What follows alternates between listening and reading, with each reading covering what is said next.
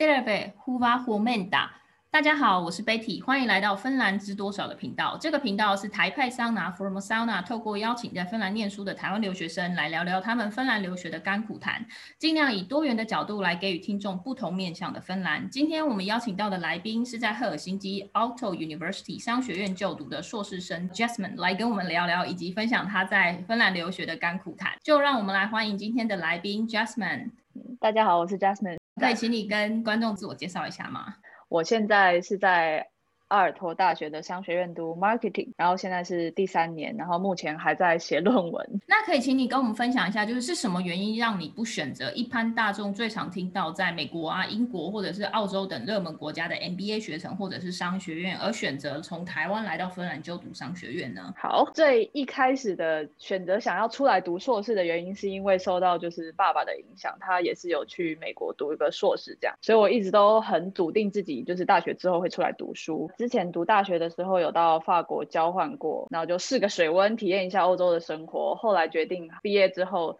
也申请欧洲这边的硕士。另外一个没有选就是所谓英语英语系国家的 MBA，主要是因为 MBA 是给有工作经验的，至少有有升到主管职的人在进修用的。那工作经验就非常的重要，尤其是英英语系国家，尤其是美国，就是竞争非常激烈。那我那个时候是应届毕业生，所以我并没有足够的工作经验。另外一件事情是我想要读完硕士之后，在那个国家留下来，至少工作个几年。所以我那个时候申请就。主要就是欧洲的 MS，就是硕士的学程。那选择芬兰的原因，除了刚刚讲的那些，还有其他的吗？好，因为呃，我大学时候读的是财经，我自己觉得主要科目的那些会计啊、经济啊、统计这些的数字还蛮冰冷的。虽然说每个人对数字可以有不同的解读，但是那个时候修了行销概论之后，对于行销非常感兴趣，觉得这是一个非常有人味的一个科目，所以我当时上课的时候就很喜欢，所以交换的时候也选了非常非常多，就是行销相关的课，尤其是我当初是到法国交换，那法国就是一个非常会行销的国家。像我们普遍对于法国的印象以及认识，就是铁塔，然后什么香榭丽舍大道这些，他们就是很会推展自己的文化以及他们的红酒啊、时尚产业之类的。但事实上，就是很多人去到法国会破灭嘛，所以。这是他们行销很强的一个地方，我就想要去那边体验看看。所以我后来只申请了法国跟北欧的学校，最后选芬兰的阿尔托的原因是因为这边是就是阿尔托是一个大学，所以它有商学院、工学院，还有艺术设计学院，只要是学生都可以选，就是跨院的课。最后我就选我是读 marketing 嘛，但是我又选了。就是艺术设计学院一起合办的 minor 是 fashion management。OK，您刚刚有说嘛，就是你现在正在写论文，那可以跟我们听众分享一下，就是在这几年的求学以及生活的经验啊，有哪一些让你觉得印象最深刻的事情？我觉得，嗯，印象最深刻以及跟就是之前在台湾读书最不一样的一点，就是师生之间完全没有 hierarchy 这件事情，而且这件事情是在我记得在 orientation 就是一开始的时候，有点像是我们系的系主任。这样子的人，他就说我们之间的关系是平等的，就是很明确的讲出来的。然后我们写信的话，就是 title 都直接写 hi，或是直接叫教授的名字。然后学校里面遇到，也就是直接打招呼，有时候还会帮忙 hold 门什么什么之类，就是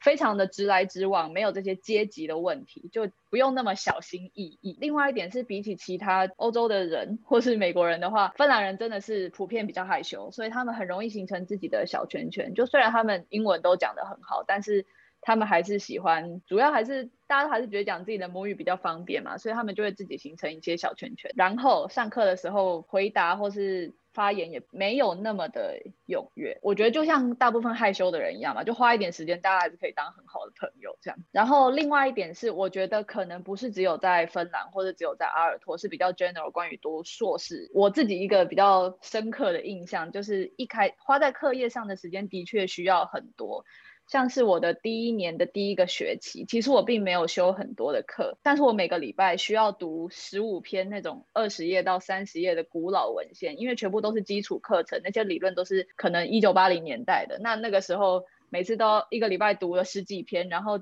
几乎都要写 summary 跟心得，就真的还蛮累的。但是后来也有在这中间得到一些经验或者什么，现在读这些就。蛮得心应手。那你这边有提到，就是有一些跟课程相关的，你你有想要再跟大家介绍吗？嗯，觉得我想要分享几个比较有趣的课程，因为虽然说我觉得我们我现在读这个 marketing 这个系，尤其是阿尔托的 marketing 还是比较偏理论派，就是实际上的应用比较少，但是我们还是有很多可以接触到真实的 case，然后可以跟真实的公司合作在就是 real 的 project 上面。那我觉得其中有一个算是阿尔托商学院某些系的一些特色，就是一个叫做 Capstone 的这个课程。那它设计上是要在你所有的课程修完之后的最后一个课程，那就是主要就是你要我们的课程就是说我们要去找一个。真的公司合作一个 project，然后实行大概几个月这样子，然后提出我们的 solution。那非常就是看我们自己找到什么公司，所以每个人的内容都是不太一样。那我们刚好是合作到就是芬兰这边两大零售商的其中一个，所以是真的就是那种很真实的感觉，因为真的是你在路上会看到的那种店。另外一个我觉得很有趣是一个 marketing analytics，就是在上比较关于大数据的这个课程。那最后我们的期末是一个黑客松。然后我们这一组的题目是如何提高就是阿尔托大学的准时毕业率。那我觉得这个这个 case 的 scale 虽然比较小，就真的是学校之内的事情，而且不一定会被采用。但是其中有一件就是很有趣的事情是，就是这些大学得到政府补助的金额是看学生的准时毕业率这件事情，我觉得非常有趣。因为芬兰这边他们读大学是不需要缴学费的。那我们当初听到说，呃，提高多少人准时毕业可以增加多少补助金额，就那个数字还蛮惊人的。了解，的确是一个蛮特别的课程，还有特别的 经验。那在生活上面呢，就是在芬兰的生活有没有哪一些是你觉得很特别？我觉得。觉得就是应该大部分的人都已经透过各种管道知道，就是欧洲的生活绝对没有在台湾那么方便。但是因为我之前在法国住过的关系，所以我对于在芬兰这边的日常生活期许并没有很高。然后来芬兰之后发现，哎，这边就是路上很干净，治安很好，然后大部分的商店周末都有开，一般的那种小超市可以平日有开到晚上十一二点，然后还有二十四小时的那种大超市可以去，网购也基本上就是。一个礼拜就可以取货，然后现在应该是因为就是疫情的关系吧，就多了超多那种自助取货的那种 locker，我就觉得更加的方便，而且完全不用跟人讲到话，就觉得也方便太多了。这样哦，对，然后刚刚有提到就是这边非常的宁静祥和，然后基本上很多的是马路是没有红绿灯的，你就直接过，然后车子都会礼让行人，导致我放假回台湾的时候，就是觉得过马路非常的可怕。就是几次差点被车撞到。姐，对，这里的人真的是人 烟稀少，不是只有没什么人，人烟稀 少的概念。哦，那这边好像还有提到一个跟学生医疗服务相关的经验，是不是？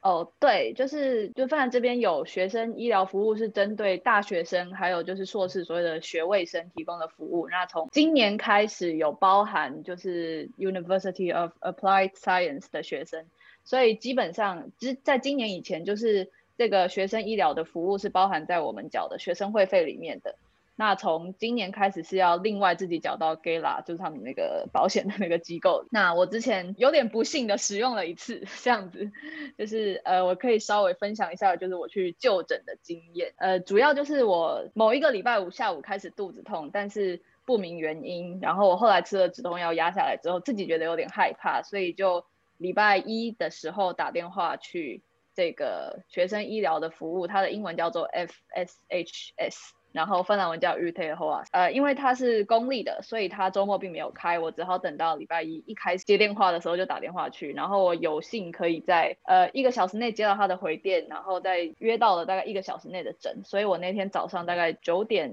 十点的时候就是去在接近赫尔辛基市中心，在德勒那边他们的那个中心，然后去，因为我是肚子痛，所以就是有一般的触诊，然后抽血跟验尿，然后就医生就请我。回家等就是等报告，然后他会打电话给我这样子。但是我那一天到他们下班，我都没有等到他的电话。我后来收到他的简讯是一串数字，完全看不懂。他最后是说，你的数字很不好，你请你现在马上到这个这个急诊室这样。然后那个急诊室算是赫尔辛基大学医学院的，就是医院的急诊室。所以我那天就直接过去，那个时候大概七八点吧。其实说急诊室，它也算是那种抽号码牌去那边等，就是蛮宁静祥和的。所以最后也是又一次的触诊，然后抽血之后，我就一直等到了晚上的十一点，才有了一个诊断。医生就开给我就是抗生素。那那个时候大概十一点，但是急诊室附近也有二二十四小时的药局，然后赫尔辛基市中心也有二十四小时的药局，所以可以马上去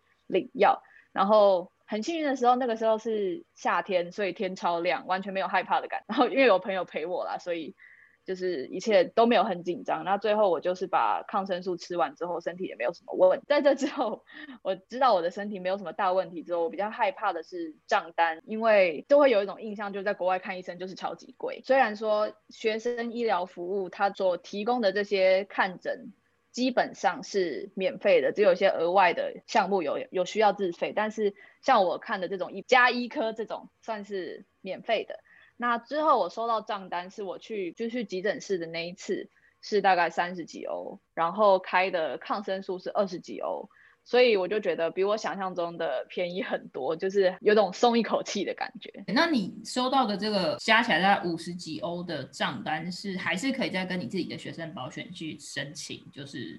补助吗？对，照理说是可以，因为我们就是每一个学生办居留证的时候，他都有要求你保。学生保险嘛，对，但是后来我觉得有一点麻烦，就是金额不是太高，然后他这种书信往来，而且就是那个保险的总公司好像在瑞士还是哪里，反正就蛮麻烦的。然后我之后之前有去查，也可以跟台湾的，就是健保也可以去申请，但我后来觉得就是我没有，就是没有时间去弄这个东西，而且金额并不算太高，我就想说算了。OK，那听起来就是虽然是一个蛮 shark 的经验，但其实整个事件其实是还蛮顺利的啦，应该要这样子说，就你还蛮幸运在芬兰有一个蛮好的医疗服务，嗯。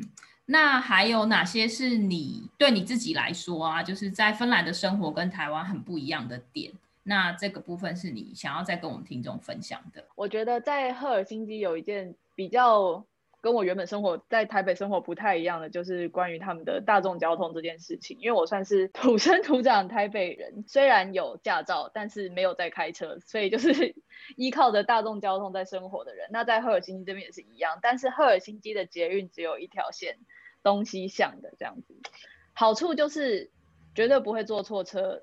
只有可能坐错方向，但是能去的地方就比较局限。然后我觉得它的末班车比我想象中的早很多，所以有时候要赶末班车会觉得有点累，因为它的末班车大概十一点多就是最后一班。然后除了捷运之外，还有区间火车，它的班次大概就是十分钟一班，然后也是那种很舒服的。然后机场捷运也是在这一类里面。我觉得蛮方便的，但是如果就是没有办法只，如果需要转车或是目的地并不在这些火车或是捷运的沿线上面，要坐公车，我就会觉得蛮蛮麻烦的。如果要转车，中间有就是等车的时间，然后公车普遍上会慢一点点，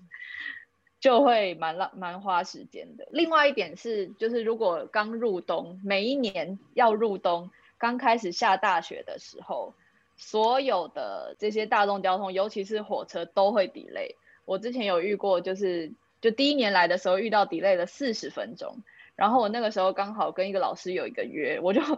大迟到，然后最后跑去，我就说哦，就是都非常非常抱歉，今天就是这个 delay 很严重，然后老师就稀松平常的就说哦，就是下雪就是这样，所以也没有什么好 怪谁的。这个部分倒是台湾蛮。蛮不太可能会感受到的，就是对，但台铁也还蛮常误点的啦，所以当下大学的时候，可能就 瞬间变成台湾的台铁这样子的概念。OK，今天 Jasmine 的分享非常的精彩，那最后可不可以请你跟我们的听众叮咛啊，或者是有什么东西你觉得很重要，一定要讲三次，是 听众朋友要想要来芬兰念书最要注意的点这样子？呃，我觉得与其说是我跟就是对听众的叮咛，比较像是我对于自己的叮咛，还有一些我自己的一些呃领悟吧。就我时常这样自我提醒，就是因为芬兰文呃，因为刚好提到芬兰人非常的直来直往，所以他们说出来的话是他们真的有真的有这个意思，就不像我们可能有时候打官腔或是说一些场面话，他们是真的就是 mean it。所以我从这个之后学会了不更勇敢的说出自己想要什么。然后更勇敢的问问题，更勇敢的寄信跟教授问说可不可以帮这个忙或帮那个忙，或是请教一些问。然后如果自己在理，就是更勇于捍卫自己的权益，比如说小组组员很雷，就直接跟教授讲这种事情，就是不要那么过度的 be nice，就是不要就是想要顾全大局，不要得罪别人或是怕麻烦。我觉得就是要更勇敢的说出自己的想法，以及自己想要这么做就要下定决心，然后勇敢的去做这样子。然后还有另外一个就是比较生活方面的。就是虽然赫尔辛基这边基本上英文是去哪里都可以通，就是店员都可以讲英文，然后很多餐厅或什么什么之类的都有英文菜单，但是我觉得学芬兰文还是很重要。例如说，嗯，在超市里面，大大部分的东西是没有英文的，就真的只有芬兰文跟瑞典文。然后路标这种东西也是绝对不会有英文的，所以学芬兰文在生活方面还是非常的。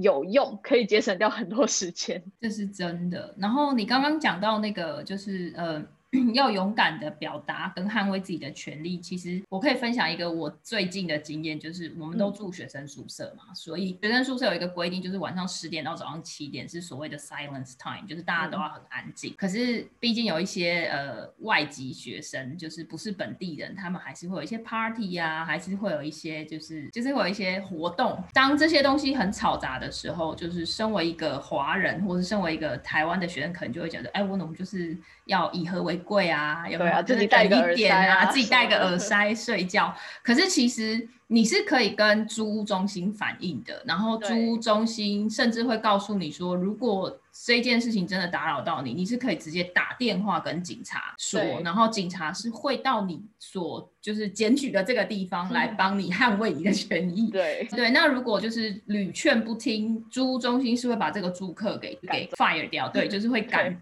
会解除他们彼此的合约，所以我觉得这个部分是一些就是在台湾的学生，如果你要到国外来的时候，其实对捍卫自己的权利这件事情是真的需要 be tough。就是要强勇敢一点这样子，对，坚强起来。对对对对，好，那我们非常感谢今天 Jasmine 百忙抽空的来接受我们的访谈，还有他今天在节目里面跟大家分享他自己不论是在法国交换啊，或者是在芬兰留学的这些生活经验，或者是求学上面的不同的感受。然后，如果听众未来有任何跟芬兰留学有关的问题想要询问或了解，欢迎到台派桑拿 From Sauna 的脸书粉丝页，或者是追踪台派桑拿 From Sauna 的 IG 来更了解芬兰留学生的生活点滴，